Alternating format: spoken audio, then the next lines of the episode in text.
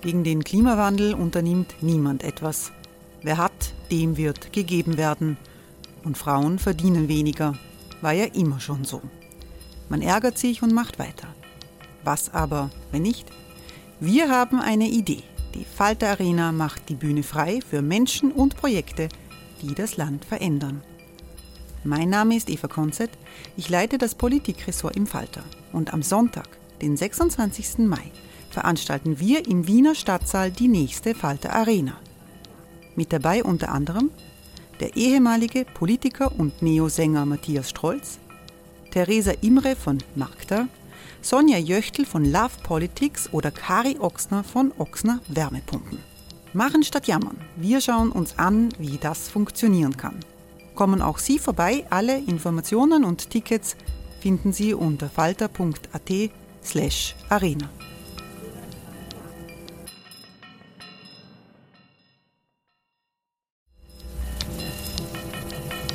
Falter-Podcasts werden durch Werbung unterstützt. Das hilft bei der Finanzierung unseres journalistischen Angebots. Die Erderhitzung ist kein Gefühl, aber mit vielen Gefühlen verbunden. Sorgen etwa oder Angst. Eine Veranstaltung gegen diese Ohnmacht ist Tipping Time, eine Klimakonferenz der Zivilgesellschaft. Von 9.5. bis 11.5. findet Tipping Time in Kooperation von Globe Art, Solektiv und Tangente St. Pölten statt und lädt ein zu Diskurs, Diskussionen und Workshops mit namhaften Vortragenden wie Nikolai Schulz und Friederike Otto. Weitere Informationen finden Sie auf www.tangentesanktpölten.at.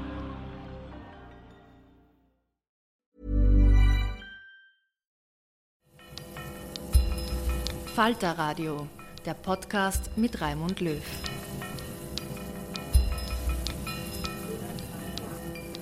Sehr herzlich willkommen, meine Damen und Herren, im Falter Radio. Orban, Putin und Trump, das ist der Titel dieser Sendung, in der der amerikanische Politikwissenschaftler John Shattuck über die Demokratie und ihre Feinde spricht. In den letzten Monaten haben sich in den USA die Rechten in der Republikanischen Partei einen neuen Helden gegeben. Es ist Ungarns Viktor Orban, der als Vorbild für eine erfolgreiche nationalistische Rechte präsentiert wird. Der Regierungschef des kleinen Staates in Europa ist seit seinem Wahlsieg im Frühjahr ganz groß in den rechten Medien Amerikas. Der amerikanische Politikwissenschaftler John Shattuck nimmt das Phänomen bei einer Vorlesung in der Central European University in Wien unter die Lupe. Die zentrale europäische Universität ist von Orbans Regierung aus Budapest nach Wien vertrieben worden. John Shattuck war dort bis 2016 Präsident. Er unterrichtet heute an der Universität Harvard. Noch früher war der Menschenrechtsexperte Staatssekretär im Kabinett Bill Clintons in Washington, D.C. Shattuck hat ein neues Buch geschrieben. Es trägt den Titel Hijacking of Rights in America and How to Reclaim Them for Everyone.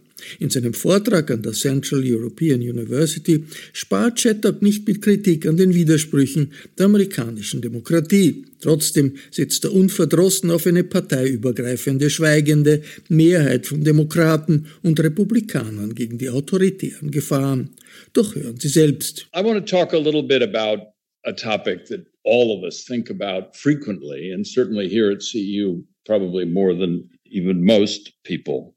Which is all the attacks on democracy and human rights that are taking place in the world today. I won't talk about all of them, don't worry. But I want to talk about three of them to start, uh, because they represent, in a sense, the three models of attack that we see today in Europe and in the United States. The first model, of course, is authoritarian violence that Vladimir Putin unleashed three months ago against the people of Ukraine. Violent aggression, as we know, is the most, the ultimate instrument of coercion, and waging a war of aggression is the most extreme form of criminal conduct in the world, equal to crimes against humanity and genocide, which are also being committed in Ukraine. Putin's war was certainly a wake up call for Europeans and Americans uh, who have too long taken for granted, I think, our security and democracy. And the stakes are enormous. I think of what I first learned a great phrase from Thucydides the strong do what they can, and the weak suffer what they must. If this war is to succeed, if Putin succeeds, the rule of force would overwhelm the rule of law. We know that. Um, international relations could be permanently militarized in many different areas, not just the military one that we're thinking of, maybe other aspects of human relations like trade or culture or religion. So, crimes of aggression, crimes against humanity, and genocide could become a new norm in world affairs. So, Putin, I think, has made very clear that that's his goal, in the sense that that's the kind of um, impact that he, that he hopes to have in particularly on the people of Ukraine and Ukraine whose national and cultural identity he wants to wipe out. So that's the easy one. in the sense that it's so clearly recognizable. But let's take a harder one that's closer at hand and we know well too. CEU probably knows better than most. The second model of attack is what I call Viktor Orban's nonviolent hijacking, less visible, more insidious than Putin's violent authoritarianism, and now a symbol of how easily democracy can be overwhelmed from within. So Orban has really built his model by being the first modern European leader to polarize a society by refusing to negotiate with political opponents intentionally destroying a democratic culture that Hungary was just beginning was just beginning to take hold in Hungary. He's done this, of course, by targeting opponents as enemies of the people, stirring up the politics of fear, fear of outsiders, fear of migrants, fear of Muslims, uh, by hollowing out democratic institutions, by changing their rules and disregarding their norms, by gerrymandering the legislature, rewriting the constitution, politicizing the judiciary, taking over the media, controlling the universities, criminalizing NGOs, rewarding state contracts to cronies, and distributing EU funds to oligarchs. So while Putin's attack on Ukraine briefly weakened Orban's appeal across Europe, his remarkable, and I have to pay tribute to his remarkable capacities as a politician, his political jujitsu at home, in which he criticized the Ukrainian invasion very effectively, while guaranteeing Hungary's continued access to Russian energy, allowed him to coast to re-election, as we know, and made him an even more attractive model for the transatlantic far right. But I think that Orban's position on Ukraine will haunt him. It will haunt him, as Ukrainian Prime Minister Volodymyr Zelensky pointedly called out in saying that Putin was effective, uh, that uh, Orban was effectively facilitating Putin's aggression by refusing to assist Ukraine and I'll paraphrase what, paraphrase what Zelensky said. Zelensky told Orban to look to the sculptures of shoes that you can see from the Hungarian parliament on the banks of the Danube that remind you genocide was committed in Hungary and is now being committed in Ukraine.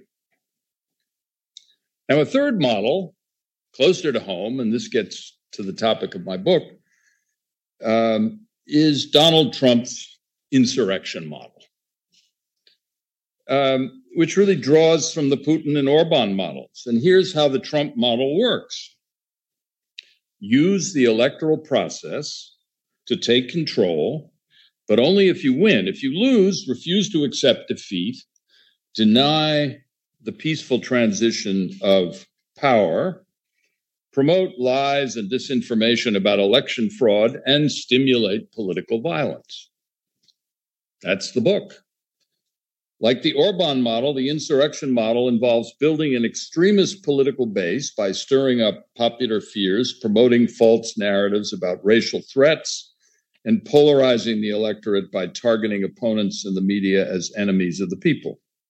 As president, Trump followed the Orban model by refusing to negotiate with opponents, suppressing voters who oppose him, using the White House to spread lies, accusing the press of reporting fake news, attacking civil servants as part of a deep state, and taking over the Supreme Court through political appointments.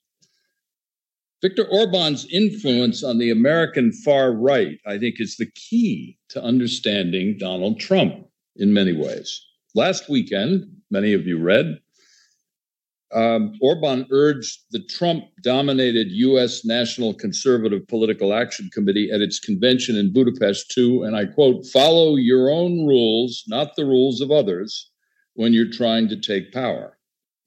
Now, Trump has followed Orban's advice, but Putin also has had an influence on Trump uh, because the Putin model calls for the use of violence, and Trump knows the US is fertile ground for that. So that's the bad news.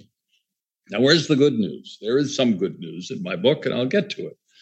Um, how susceptible are Americans to the, and I'm only here talking about Americans, to the Putin and Orban and Trump models of attacks on democracy? The answer, of course, depends on how committed Americans are to democratic values. And that's the focus of our book. And here's how I approach that question. Unlike nations in Europe, which are built on common ancestry often, the US has been built differently. It's been built on immigration, it's been built on the legacy of slavery, and it's been built on the subjugation of its indigenous people. That's its history. We know that. Americans have been thrown together over the centuries by chance and by exploitation. But here's the rub they have actually been held together, and so have other nations in some ways, by a promise. And the promise is that of rights, even when rights are denied or attacked.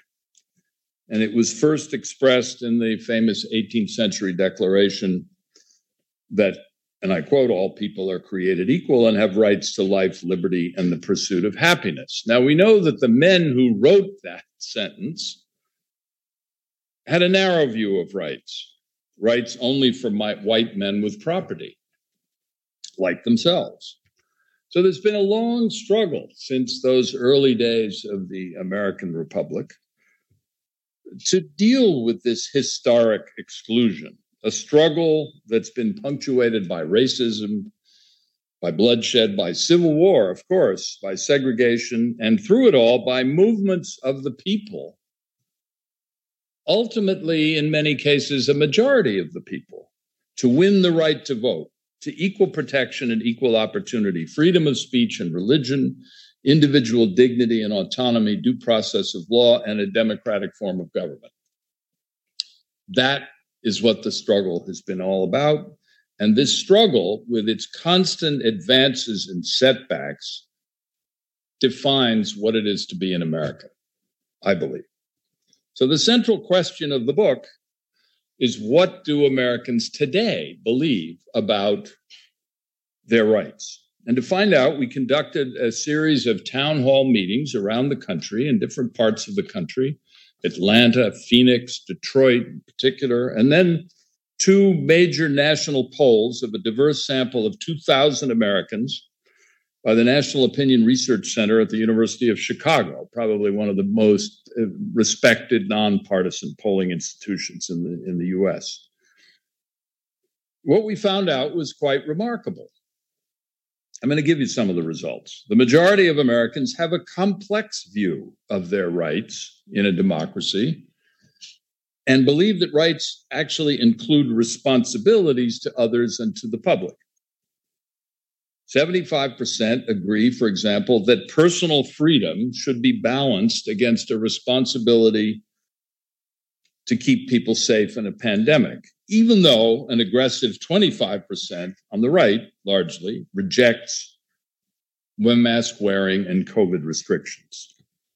On the other side, on the left, a similar majority of Americans agree that the police should be held accountable when they violate civil rights.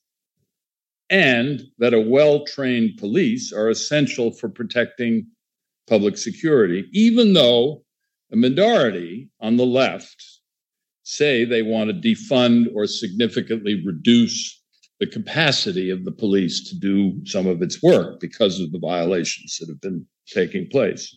Seven out of 10 agree that the US should automatically register all citizens to vote, like almost all other countries in the world do, rather than simply requiring them to go and get a registration. Um, and that, you know, voting is both a right and a responsibility of citizenship, even though a minority, about 30%, um, on the right, want to restrict voting. So we see the majority poking its head out and trying to make it clear that it doesn't see things the way things are going on on the far left or the far right. Most Americans reject the culture wars that are being fought at the political extremes because they don't live at the extremes. Most people don't live at the extremes. They live across the broad political center. And this is not only true in the US, but other countries as well. 72% of Americans say they're fed up with polarization, that politicians are intentionally dividing our country. And one of the most important findings is the majority of Americans would like to move beyond polarizing politicians like Orban and Trump and are looking for ways to balance competing interests. Three quick examples. They want to balance gun rights against public safety. And they're desperate to get action in the US Congress on this, which is completely tied up by polarization. They want to regulate guns while protecting the right to own guns. They recognize the, the Second Amendment to the US Constitution provides that, and this is about 70%. They want to balance religious freedom against non discrimination um, by protecting women and minorities from discrimination while respecting religious beliefs. And that's about 70%. They want to balance freedom of expression and disinformation, this great problem that we have in the world of all of the false information that's being promoted through social media, et cetera. But they want to do this while protecting freedom of speech. It's, uh, this is probably the hardest thing to do, but it can be done. There are ways to do it. And in fact, in some ways, Europe, the European Union, has led the way through the development of something called the Digital Services Act, many of you know about, um, just passed about two weeks ago, that requires algorithmic transparency of social media companies to figure out how it is that they're purveying so much disinformation. So what we found that the pandemic over the last two years, the COVID crisis, has stimulated public support for economic rights in the United States. A surprising development. The US is usually far lagged behind, certainly behind Europe and many other countries, in recognizing the importance of a right to health care, something that Senator Kennedy, throughout his life, championed the right to housing, the right to education, all now favored by about 75% of the American population. And I think this should make the make way for uh, open the way for a political coalition to implement these economic rights by enacting policies to reduce wealth inequality. But there's a long way between having the public support that and actually getting it implemented. The bottom line of our polling remarkable, I believe, is that a large majority of Americans support the civil rights advances that have been won, particularly over the last 50 years, many of them through lots of struggle, struggle of various groups, certainly struggle by people of color, Americans uh, of various minorities, by struggle by women, struggle by LGBTQ people, and just generally the pressure for more rights. 70% um, uh, support these rights that have been gained. And we call this the silent majority in our book, to steal a phrase that any Americans here would recognize coming from the Richard Nixon era, but we call it our silent majority. Our silent majority is demographically and politically very diverse. There are indeed Republicans as well as Democrats and independents in this. People who disagree on politics but say they have a common commitment to democratic values. And that commitment comes through in our polling. I think this silent majority has the potential to hold American democracy together, but its diversity keeps it from being politically cohesive. And it's often overshadowed by a much more homogeneous and extremist minority that's undermining democracy. And this extremist minority is about 30% made up of a mostly white constituency motivated by fear and grievance to destroy the equal rights of others they see as threats to their own racial, cultural, or political dominance. In some cases, these fears are real, but more often than not, they are stimulated by the kinds of political maneuvering that I described earlier from an Orban or from a Trump. Um, their major objective has been overturning the results of the 2020 presidential election. Uh, that through political lies and disinformation that led to the January 6th violent insurrection at the Capitol. And having had failed to do that, they're now trying to rule the US or have a big impact on the US as a political minority. And they benefit from structural flaws in American democracy like the disproportionate power of rural states with low populations and the Senate filibuster rule that allows a political minority to block legislation. They're trying to impose minority rule by manipulating institutions that were designed to check, not promote destructive power. They're made up of four groups political entrepreneurs like Trump and many, many others. Trump is only the tip of the iceberg in this respect who promote lies and fears to attack enemies and keep their followers in line, supporters who oppose equal rights as a threat to their dominance. The third group are the extremist media and social media that can spread disinformation and indeed that have, in some cases, stimulated the violent attacks like the 200 mass shootings that have taken place in the US this year. I'm not blaming them all on the social media, to be sure, but the stimulation of attacks. And we've seen this time and again in some of the information coming out of who the attackers are, suggests that there is disinformation that has been stimulating them. The fourth group is probably the most interesting because they're the most surprising and because they are also a group that has been the source of a lot of advancement of rights in the United States, and that's the federal courts, and particularly the Supreme Court of the United States. Hey, Dave. Yeah, Randy. Since we founded Bombas, we've always said our socks, underwear, and t shirts are super soft. Any new ideas? Maybe sublimely soft. Or disgustingly cozy. Wait, what? I got it. Bombas. Absurdly comfortable essentials for yourself and for those facing homelessness. Because one purchased equals one donated. Wow, did we just write an ad? Yes. Bombas. Big comfort for everyone. Go to bombas.com slash ACAST and use code ACAST for 20% off your first purchase. Where a majority uh, has emerged, the core members of whom were appointed by a president who twice lost the popular vote, Donald Trump, uh, and are now beginning to dismantle rights that a majority of, of Americans want to see protected such as a woman's right to choose when and how to bear a child. The extremist minority is attacking the entire US electoral process, but it's doing so from a really small base, as I've said. That is to say, about 30%.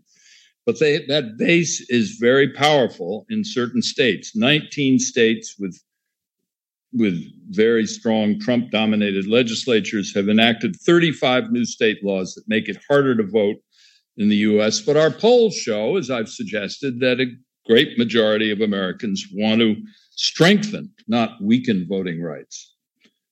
The same thing is true with respect to the rights of women, racial minorities, LGBTQ people that are also under severe attack. I mentioned, of course, the expected decision by the U.S. Supreme Court, the, uh, a, a, draft of which has come forth, indicating that the right to, to choose whether to bear a child is likely to be overturned by the court. This is completely out of step with public opinion because 72% in our poll say that a woman's right to make decisions affecting her body and her personal life should be protected. So on and on. So looking ahead, and let me close on this set of observations. There are three directions that the battle over rights and democracy might take in the US. Only one of them is acceptable uh, and the way forward. The first, extremist violence, could continue to rise, raising, as some have said, the specter of civil war. I don't believe that's likely, but it is nonetheless an avenue that one has to consider. The second, in a sense, more likely, but even there, I think is problematic. The extremist minority that I've been talking about here may soften its image in order to broaden its appeal.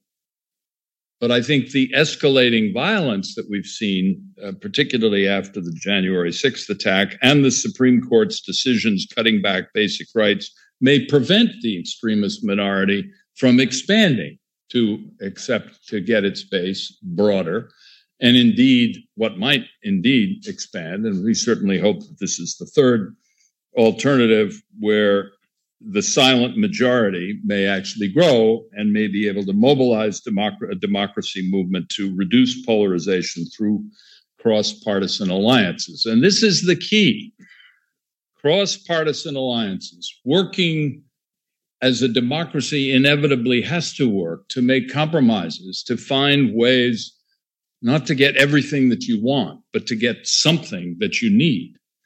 I think there's nothing more obvious than the gun rights battle that's taking place right now with respect to compromise. That there's no way that, that the US is going to abolish all guns or even take away all handguns or deal with guns in many s- states. But it is quite possible if the silent majority that I've described is able to mobilize itself into a uh, an organization or at least a, a movement that is willing to look at things like the, a ban on assault weapons and a ban on uh, multi-firing carbines and, and various other kinds of things that that might reflect uh, progress. The biggest challenge, I think, is overcoming polarization. But here I'm going to go back for a moment just to one thing that I mentioned earlier, which I think is the greatest possible ray of light that we can shed in this book. And that is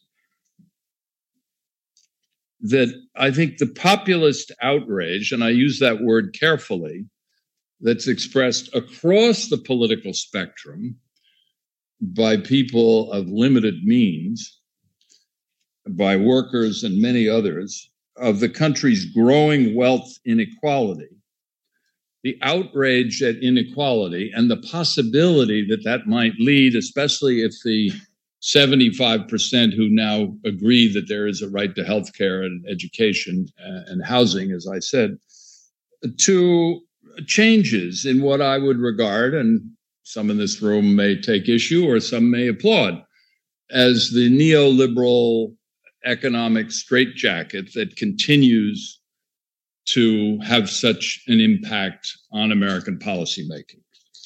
And what could happen is that this cross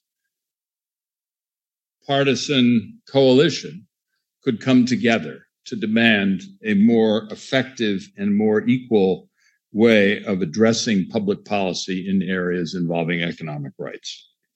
So there are many, many, many areas that I could go through, and the book does. Uh, certainly, social media, as I mentioned before, um, dealing with the privacy of personal data in a way that the, the uh, has been done so effectively in Europe and needs to be done now more in the United States. Anyway, so there are many, many aspects of this, but I'm going to close with the words of, of the late American civil rights leader, um, John Lewis, about his decades long struggle to defend democracy and civil rights against attacks by segregationists in the 1960s and then extending all the way up till today, just before he died, uh, against the insurrectionists of today. John Lewis was a target of these attacks for more than half a century, and his words remind us, and I quote, democracy is not a state, it is an act. It is not some enchanted garden perched high on a distant plateau where we can finally sit down and rest.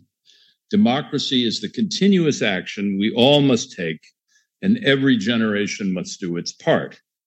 So let me echo those words by closing with what I always said to CEU students at the end of each year's graduation. Everybody was worried that I was going to give another speech, but I'd get up and I'd say, I have six words go forth and save the world.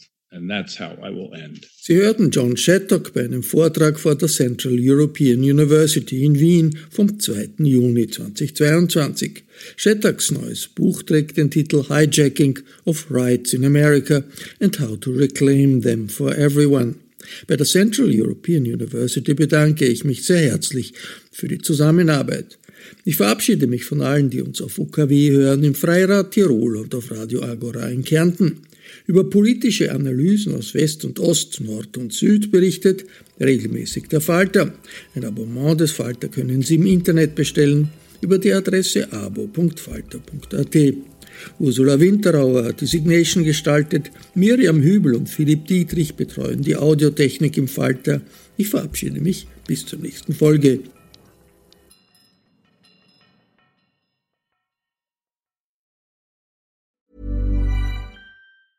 Planning for your next trip? Elevate your travel style with Quince. Quince has all the jet setting essentials you'll want for your next getaway, like European linen, premium luggage options, buttery soft Italian leather bags, and so much more. And is all priced at 50 to 80% less than similar brands.